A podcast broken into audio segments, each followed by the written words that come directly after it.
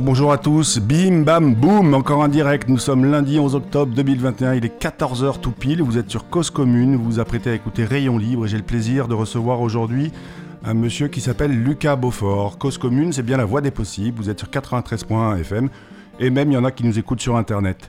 Rayon libre, 30 minutes, toutes les semaines, du vélo à la radio, la place du vélo dans notre société, dans nos villes, dans nos campagnes, dans nos vies, dans nos esprits et même sur nos murs.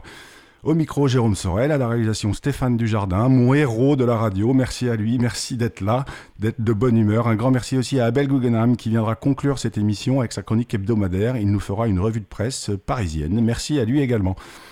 Il n'y a pas si longtemps, je publiais sur Wheels.fr un billet, un billet qui parle de chance. La chance qui est par essence inégale. Si tout le monde a la même chance, alors ce n'est plus de la chance. Cette chance devient tout simplement la norme. Quand je me suis mis à aller au bureau à vélo, souvent mes interlocuteurs me disaient Oh, t'as de la chance de pouvoir aller au bureau à vélo. J'opinais mollement du chef, je restais poli et je disais parfois en retour Bah, en fait, non, mec, n'est pas de la chance, j'ai simplement décidé que c'était possible et puis je l'ai fait. Sous-entendu, tu peux faire pareil si tu veux vraiment. Et puis, et puis j'ai compris, j'ai compris que oui, j'ai de la chance. J'ai de la chance d'être suffisamment à l'aise sur un vélo pour envisager d'avaler 25 km pour aller au taf. J'ai de la chance d'aimer ce moment. Je parle même pas de la performance physique qui n'a plus lieu d'être puisqu'on parle de VAE aussi.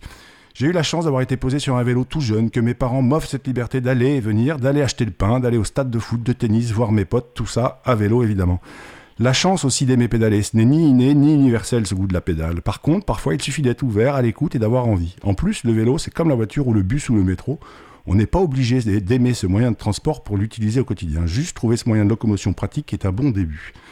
Mon invité du jour est un artiste, il le dit lui-même, il est devenu artiste un jour par hasard ou presque, la chance. Et puis il vient de traverser la France à vélo, de Normandie, Bernay exactement, là où il habite, jusqu'à la French Riviera, comme on dit, Cannes, là où il a grandi. Il l'a fait avec deux potes. L'idée était de voyager, de profiter des lieux, visiter et peindre, dessiner.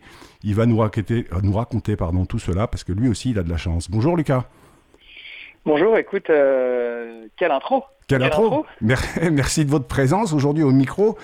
C'est bien ça, hein, vous êtes devenu un artiste par hasard, un accro au vélo par hasard Moi, je suis devenu euh, ce que je suis vraiment par hasard. Je me suis laissé euh, porter par mes envies, porter par mes sentiments, porter par les sensations qui m'animent et qui animent tout le monde. Et je me suis retrouvé du coup, du coup à être artiste peintre et à avoir une aventure avec le vélo. Bien et, sûr. Et, il faut dire quand même à nos auditeurs auditrices, vous êtes quand même un fan de trucs qui roulent. Bah, c'est plutôt au départ des quatre roues, sous une planche en bois, ce qui s'appelle le, le, skateboard. Vous retrouvez des cultures similaires entre le vélo et le skateboard?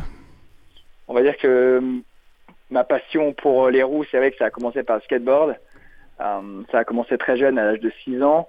Et euh, ça m'a jamais quitté. Aujourd'hui, euh, je viens de fêter mes 40 ans et je suis encore dans ce milieu qui, euh, quand j'étais jeune, on me disait ah ça va te passer, c'est vraiment un truc d'ado. Et au final, je me rends compte que c'est bien plus que ça. C'est une culture qui touche énormément de gens et surtout énormément le milieu, le milieu de, de, la mode par exemple, qui inspire tout le temps et même les marques, des marques de sport. Et donc du coup, bah, je ne pense pas m'être trompé. Et puis, bah, du coup, bah, moi, comme je suis extrêmement curieux, et que euh, j'ai envie de tester plein de choses. Euh, la vie m'a amené vers le vélo parce que je me suis installé euh, récemment en Normandie et que la Normandie s'y prête merveilleusement bien. Merveilleusement bien. C'est intéressant ce que vous racontez sur la culture, enfin les, marques de mode, etc., ceux qui, qui, qui s'approprient l'univers du skateboard. Est-ce que vous avez l'impression que on n'est pas loin d'avoir la même chose de sur l'univers du vélo, les marques qui commencent aussi à s'approprier cet univers-là? Ah, Complètement. Je pense que les marques elles naviguent un peu à vue avec un petit peu des idées euh, euh, sur une imagerie qu'elles ont de base, mais elles se disent quelles sont les tendances, et, donc elles font un peu des jumps euh, d'un univers à l'autre. Donc je pense que c'est légitime, hein, les, modes changent, les tendances changent, et les marques doivent s'adapter à, ce milieu. Et, alors, nous nous sommes rencontrés donc au, vernissage de cette expo que vous présentiez dans le 20e arrondissement, vos œuvres sur les murs, 12 vélos moustaches que vous aviez personnalisés, donc c'est 12 modèles uniques que vous avez pas en fonction de vos envies. C'est quoi cette histoire Pourquoi vous êtes parti à vélo? Ah, c'est une belle histoire. Euh, on était donc euh, courant euh, début Covid, on va dire autour du mois de mars-avril 2020. Et moi qui suis artiste, j'avais ma vie était rythmée par les voyages dans le monde entier. Mmh. Donc je passais ma vie entre les États-Unis, le Japon, l'Australie, à vivre encore une vie qui me ressemble, mmh. plein d'aventures et, de, et, de, et de rencontres. Et quand on m'a coupé l'herbe sous le pied, j'étais pas le seul, il fallait que je, fallait que je me réveille, il fallait que je réagisse. Et cette réaction a été euh, de me dire que comme je peux pas voyager à l'étranger, il faut que je découvre la France, chose que j'avais pas pu faire pendant des années parce que j'étais obnubilé par euh, la culture euh, à l'étranger, clairement. Ouais.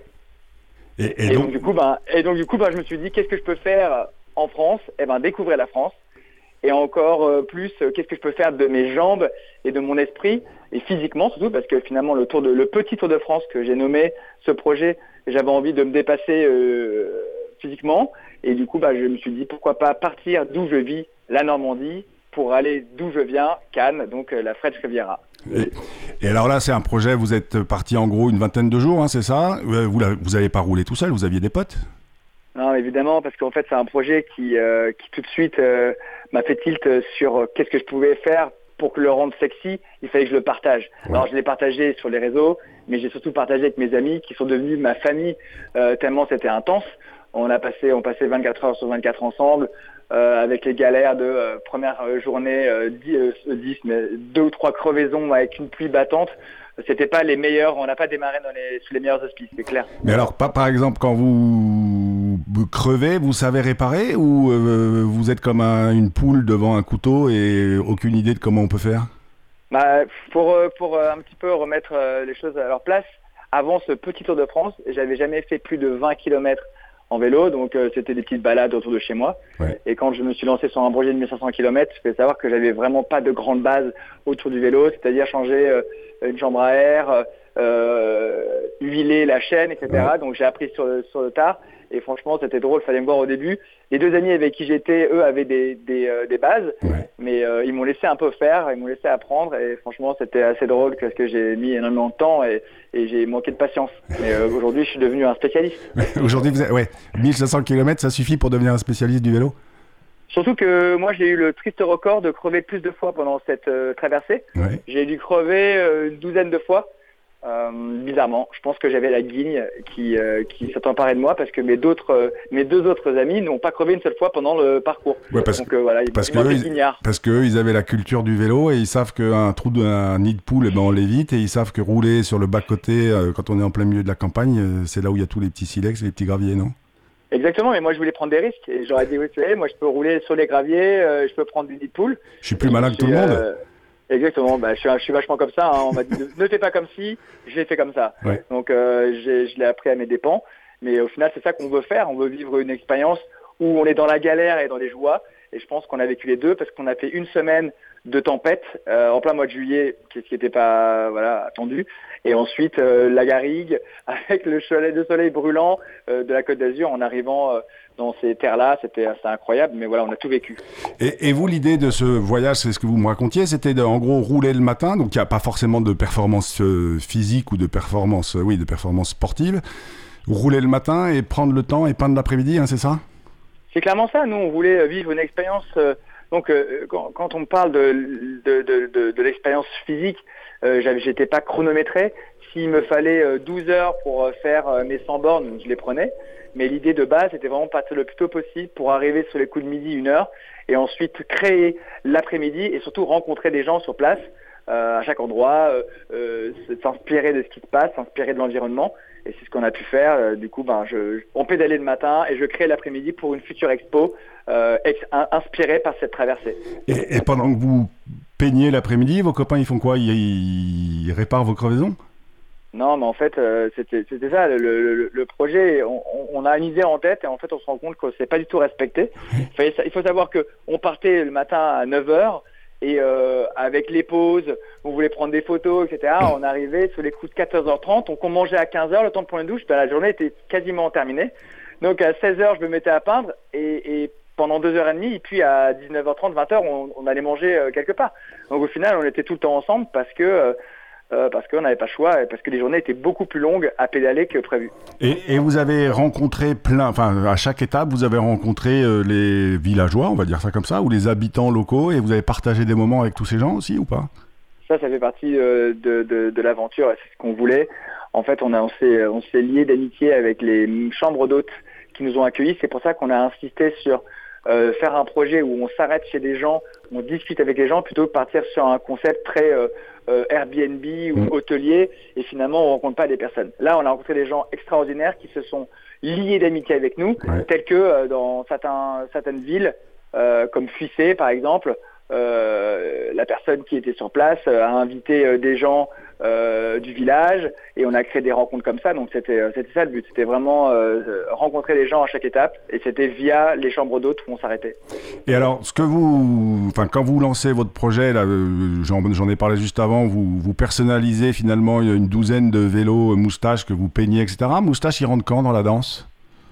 Bah, Moustache, il rentre dans la danse tout le temps parce que l'histoire, pour revenir un peu en arrière, quand j'ai lancé ce projet, je me suis dit, je vais prendre mon vélo hollandais qui, est dans mon, plaque, dans mon, dans mon garage. Bad idea. Et je vais partir avec ça.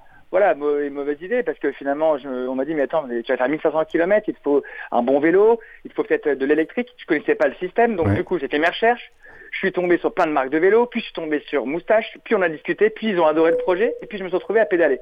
Et l'idée, c'était vraiment montrer à quel point un vélo électrique était, euh, était fascinant et était euh, bien pour justement nous, euh, les bikers qui commencent, mmh. et pas que, hein, je pense qu'il y a plein de gens qui aiment faire du vélo et aiment faire du, vélo électrique, et en tout cas, pour moi, c'était c'était une, découverte.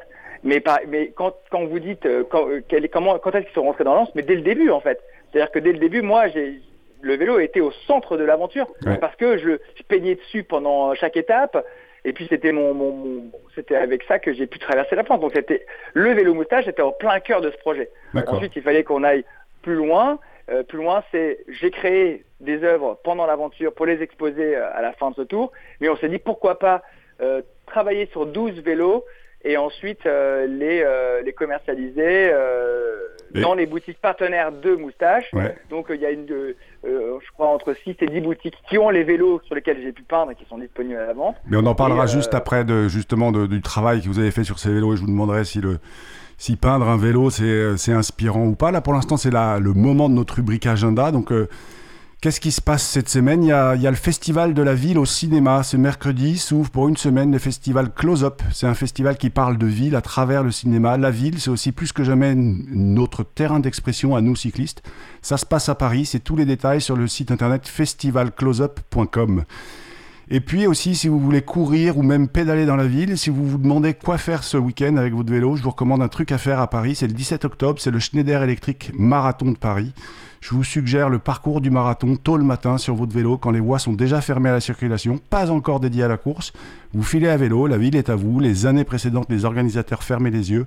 Donc vous allez pouvoir rouler 42,195 km sans circulation au petit matin. Je vous conseille pas forcément de prendre le départ tout de suite aux Champs-Élysées, mais en tout cas, vous allez, vous allez filer sur Vincennes, puis retour par le bois de Boulogne, vous allez traverser la ville. Et attention, la fenêtre de tir est assez courte. Le départ de la course officielle est donné à 8h30. Soyez prêts, à mon avis, à 7h30, quelque chose comme ça. Et enfin, je ne sais pas si Lucas Beaufort sera là. Avant de reprendre la discussion avec lui, lors de notre première rencontre, il me jette comme ça, je le cite, en fait, Jérôme, je suis un putain de rêveur. Alors je vous propose aujourd'hui de découvrir ou de redécouvrir Arnaud avec ce titre Putain, putain. Allez, putain, Stéphane, tu nous mets cette musique?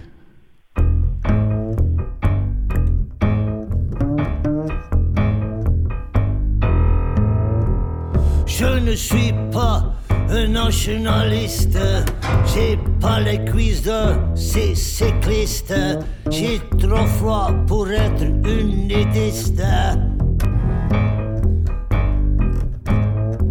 Allez, allez, circuler avec mon cul de vieux pépé. J'aime les femmes et j'aime les autres. Et comme j'ai déjà dit, vive les petits zézés.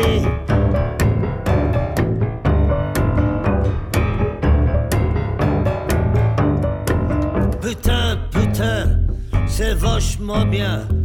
Nous sommes quand même tous des Européens.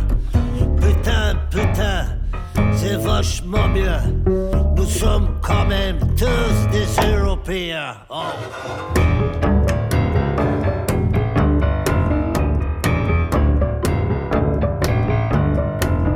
korte stuk tolle zesstekken, lange dennen de verbenen. Kan een kleintje moet schiet, vader.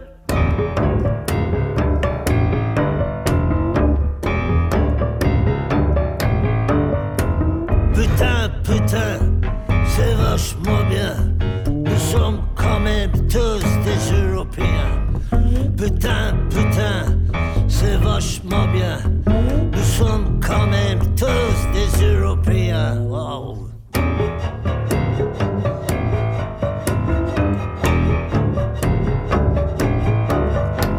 The rich may be rich and the poor may be poor. They all have two holes in their nose. Bye bye Brexit. Bye Brexit. We're still gonna eat fish and chips.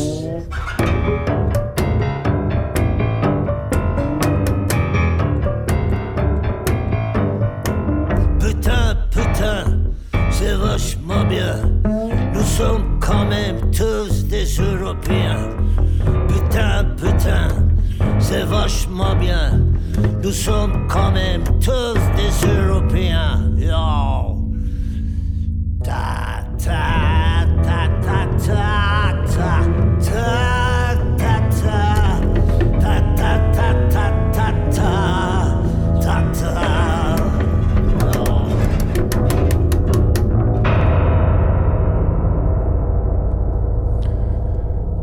Putain, putain, c'était vachement bien. Merci Stéphane. Elle est pas mal cette musique, hein, Lucas? Euh, J'ai été énormément surpris, mais agréablement surpris. Euh, la musique, ça fait partie de mon de partie de ma vie. J'ai créé en musique et j'ai découvert quelque chose de vraiment euh, particulier. C'est cool, merci. Donc c'était Arnaud, putain, putain, c'est extrait de l'album sorti en mai 2021. Vivre parce que la collection featuring Sofiane Pamar et vous écoutez bien sûr Rayon Libre, vous êtes bien sur Cause Commune 93.1 FM et nous sommes en ligne aujourd'hui avec Lucas Beaufort qui s'annonce être un putain de rêveur. Rêver c'est plus facile à vélo Lucas? Oh, rêver, c'est plus facile avec tout. Moi, je, je rêve avec n'importe quoi.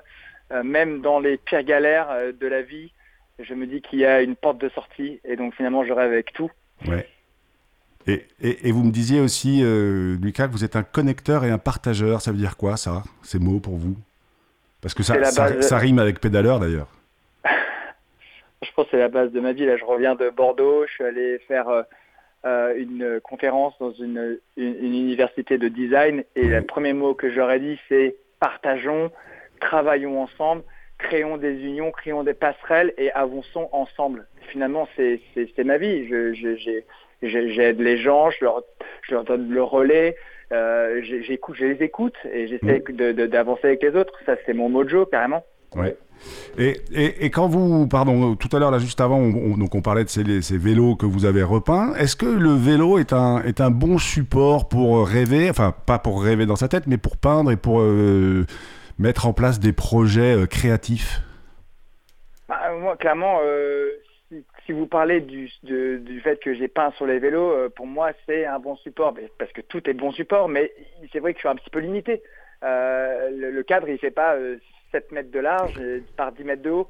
Donc, euh, sur le point de vue artistique, c'est pas le, il y a, pas une grande marge de manœuvre, Mhm. mais il est là et finalement, il se déplace. C'est ça que j'aime bien. Donc, Ouais. j'ai aimé l'idée de dire qu'on peut peindre sur quelque chose qui se déplace et finalement euh, peut toucher d'autres personnes parce qu'il n'est pas statique comme une toile le serait dans une maison. Ouais, Donc c'est un, un, un, un tableau ambulant, en fait, le vélo.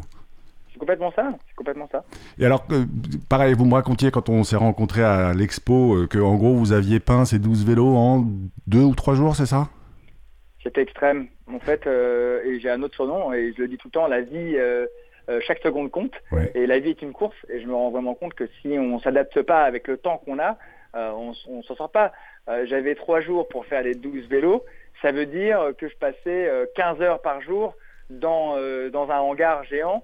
J'ai pas choix en fait. Si j'étais pas parti sur ce, format-là, je n'aurais pas fait de vélo et j'aurais dit bon bah le projet il aurait été compliqué à, à, à- À mener à bien, ouais.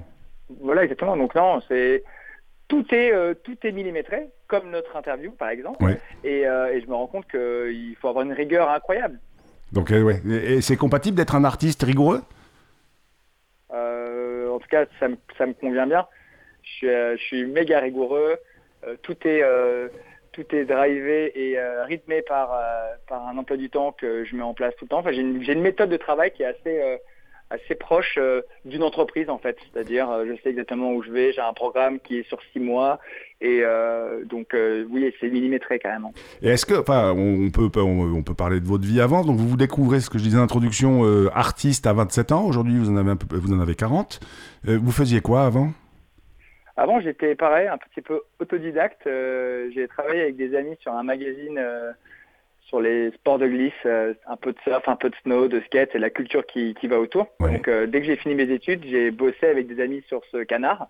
Mm. Et euh, on n'avait pas de règles, on n'avait pas vraiment de boss. Mm. On était nos propres boss et on, on a appris sur le tard. Il fallait voir à quel point on faisait des fautes d'orthographe, à quel point on piquait les photos sur Internet parce qu'on pensait qu'on avait le droit de le faire. Et on, on a appris comme ça et pour devenir une référence euh, huit ans plus tard. Et euh, comme au bout de huit ans, j'avais l'impression d'être d'avoir fait le tour, euh, j'ai envie de vivre d'autres aventures et l'art est venu comme ça par hasard à 27 ans et maintenant bah, c'est ma vie. Et, et- et- enfin, ce qui est intéressant, je trouve, euh, on s'éloigne un peu du sujet vélo, mais, mais comment vous découvrez, vous vous découvrez artiste ou avec de l'or au bout des doigts ou un coup de crayon? Ça c'est vraiment encore une fois un pur hasard. Euh, je me retrouve euh, donc euh, Noël 2000, euh, oui Noël 2008-2009, euh, l'envie d'offrir quelque chose de particulier, donc du coup je me mets à peindre une toile pour mon frère, Ouais. et puis tout le monde est stupéfait en disant ouais tu peins, mais non j'ai juste sorti ça de ma tête et je voulais sortir un petit peu du cadre. J'achète un, un énième pull qui va mettre trois fois. Ouais. Et au final, ça m'a amené où je suis aujourd'hui. C'est-à-dire qu'un tableau a amené un autre, puis une expo, puis des collaborations avec des marques, et puis euh, les voyages. Ouais. Donc euh, c'était vraiment un, un pur hasard. Mais la, rouille- la, la rigueur que j'ai eue dans ma vie, surtout quand j'ai commencé ce magazine avec, avec mes amis, euh, j'ai la même rigueur dans l'art, et finalement ça marche partout. Euh, Et, on il existe encore ce magazine? Comment? Il existe encore ce magazine? Il n'existe plus, non, il s'appelait euh, Désillusion. au, bout, ouais, au, bout, au bout de 7 ans, au bout de sept ans, la désillusion arrive et, et finalement vous, vous créez une autre, une autre opportunité en devenant un, en devenant un artiste. Euh, juste en intro, là, vous nous disiez aussi que votre gros projet à venir, c'est un bouquin sur les magasins mythiques de skate un peu partout dans le monde, hein, c'est ça? C'est ça, ça rejoint encore euh, l'envie pour moi de rester dans ce milieu, c'est-à-dire que je suis hyper, hyper curieux d'aller dans le, le, le vélo, sur les bateaux, dans l'aviation, euh, la sculpture, et au final, ce qui m'amène, ce qui m'anime le plus, c'est rester les deux pieds dans le milieu du skateboard. Du coup, euh, je me suis dit qu'est-ce que je pouvais faire pour amener ma pierre euh, à, à- à ce- ce- à ce- cette belle histoire? C'était de créer euh, un livre qui raconterait 40 ans d'histoire des shops, des skate shops iconiques dans le monde. Donc c'est 450 pages, euh, un énorme bouquin de 3 kilos qui va sortir en février 2022 et j'ai très hâte. et, et ça, vous êtes en train de me dire, en fait, on pourrait presque imaginer la même chose. Quelqu'un qui a une, une énorme culture du vélo, euh, il pourrait probablement faire la même chose avec tous les magasins iconiques dans le monde. Bah, je- j'ouvre, peut-être la, la, la, por- la porte de Pandore, mais honnêtement, euh, c'est ça le but. C'est finalement faisons ce qu'on a, ce qui nous Mm. anime. Et, je, et, et, et- encore, je, c'est du sujet, mais hier j'étais avec un, un jeune de 18 ans qui était fan de basket. Ouais. J'ai fait pourquoi tu fais pas quelque, il connaissait tellement bien, je lui ai écrit un bouquin là-dessus. Ouais. Et non, mais c'est qu'en fait les gens s'interdisent parce qu'ils disent que c'est pas qu'ils auront pas la chance que ça marche ou ils savent pas par quoi commencer. Mais quand tu as la passion qui t'anime et les connaissances, c'est déjà un énorme début. Donc Bah oui. euh, j'invite tout le monde à le faire. Ouais. J'invite à tout le monde à, à- à- à faire quelque chose qui euh, pour lesquels ils sont ils sont bons tout simplement. Pour, pour revenir à notre sujet du vélo, aujourd'hui, donc le vélo est rentré dans votre vie au quotidien ou presque Quand vous vous déplacez euh, dans votre ville, là, vous vous déplacez à vélo? Vélo, vélo, le plus souvent, euh, maintenant, ça devient vraiment euh, mon, mon cheval de bataille. Votre destrier. Je suis toujours- et voilà, je suis toujours avec un vélo. J'habite pas loin d'un premier village et du coup, je fais mes courses à vélo. Donc non, c'est c'est devenu mon quotidien et ça, je pense que c'est loin de le quitter. Donc ouais, vous êtes, euh, enfin, vous, vous avez délaissé le skate, en tout cas dans votre mobilité au quotidien, vous avez délaissé euh, plus- à plus ou moins le skateboard pour euh, pour vous déplacer à vélo et tout ça sur une idée initiale pendant le premier confinement, vous disant euh, comment je peux aller voir, euh, comment je peux aller à la French, voir aller sur la French Riviera, voir là où d'où je viens quoi. C'est c'est- au départ c'est une idée un peu saugrenue et à l'arrivée euh, vous vous êtes un converti. Complètement, je suis converti et j'ai surtout envie d'aller plus loin. C'est-à-dire que là, je parle un petit peu au conditionnel, mais le but, c'est de faire un petit tour d'Italie, puis Ouais. un petit tour d'Espagne, Ouais. puis un petit tour d'Europe, Ouais. puis rencontrer d'autres gens. Peut-être qu'on était trois et que on sera un jour 300 sur une étape. Euh, pourquoi se fixer des limites? Moi, j'ai envie de, de grandir avec ce projet, euh, le développer avec Moustache si on s'entend euh, encore, et, euh, et- et arriver à faire des choses qui rassemblent, simplement. Qui rassemble parce que vous êtes, c'est ce qu'on disait tout à l'heure, vous êtes un putain de rêveur et vous êtes un connecteur et un partageur. C'est les mots, c'est mes surnoms. c'est votre surnom. Merci beaucoup, Lucas. Alors, ça va être l'heure de, pas d'introduire, mais plutôt de conclure cette émission. Donc, en introduction de cet épisode, je parlais de la chance, la chance que nous avons, nous, de savoir, de pouvoir, de vouloir pédaler. Lucas, lui, il a eu la chance de, se découvrir artiste à 27 ans, la chance de se découvrir le goût du vélo quand il en avait 37 ou 38. Nous pouvons tous avoir la chance de nous découvrir un goût pour la pédale à n'importe quel âge, dans n'importe quelle circonstance. Le vélo est une rencontre et une machine à rencontre, et Lucas nous le prouve euh, là, euh, en direct. Et à propos de chance, on la provoque, nous ici, la chance, parce qu'on a Abel euh, qui va venir nous conclure notre émission. Abel, on t'écoute sur la revue de presse que tu vas nous faire, sur une revue de presse du Parisien et même de BFM. Motorisé, apprenez à partager la route. Stéphane, est-ce que tu peux nous mettre la chronique d'Abel? Vous m'avez entendu plusieurs fois dire tout le bien que je pense du Parisien, notre quotidien régional. Vous m'avez aussi entendu une fois dire tout le mal que je pensais d'un article particulièrement malvenu, tant sur le plan informationnel que journalistique. C'est le passé. Cette semaine a été l'occasion pour ce journal de parler plusieurs fois de vélo, en particulier jeudi avec un super article titré Cyclistes tués sur la route dans le Grand Paris, prenons de vraies mesures réclament les associations. En sous-titre, en chapeau, comme on dit dans le métier, la succession de drames ces dernières semaines provoque émoi et colère. Les associations de cyclistes demandent une prise de conscience. Et ensuite un article bien écrit et bien informé, donnant par exemple la parole à Frédéric Croff, porte-parole du MDB, mieux déplacé à bicyclette. Dans la majorité des accidents mortels pour les cyclistes, le même scénario se répète. Un camion s'engage dans un carrefour et tourne sans voir le cycliste dans son angle mort. L'article précise avec pertinence, donnant un lien vers un article détaillé de Libération, sur la période 2005-2017 à Paris, 24 cyclistes tués sur 42 l'ont été dans ces circonstances. C'est important de le rappeler. Parmi les personnes tuées à vélo, plus d'une sur deux l'est à cause du problème de l'angle mort des camions, plus de la moitié.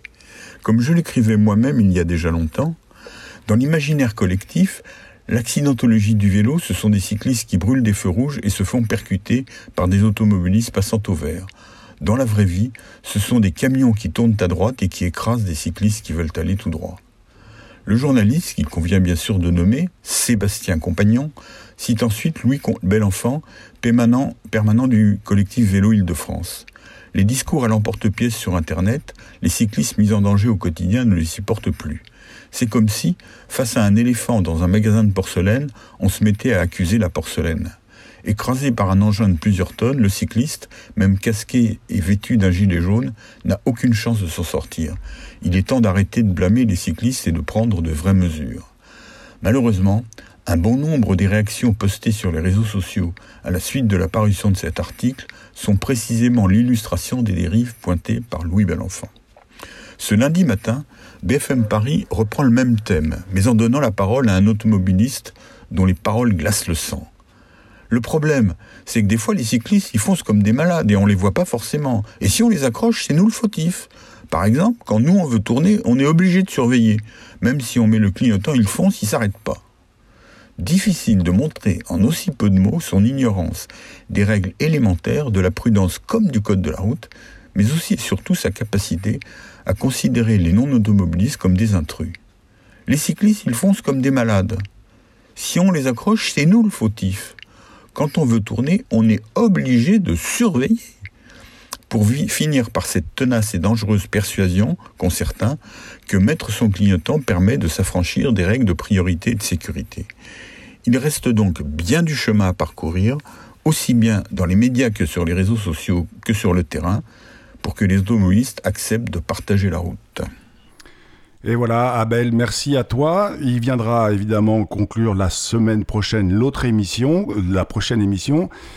Vous êtes bien sur Cause Commune 93.fm. Merci encore à vous ou à toi, Lucas Beaufort. Vous pouvez retrouver euh, le les travaux de Lucas Beaufort si vous êtes sur Instagram, lucas underscore Beaufort ou le, le site internet de Lucas, c'est lucasbeaufort.com.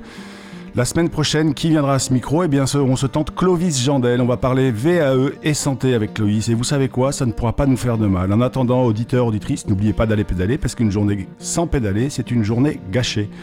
Et oui, vous pouvez aussi rester sur Cause Commune, le transistor réglé sur 93.fm. Merci de votre fidélité et à la semaine prochaine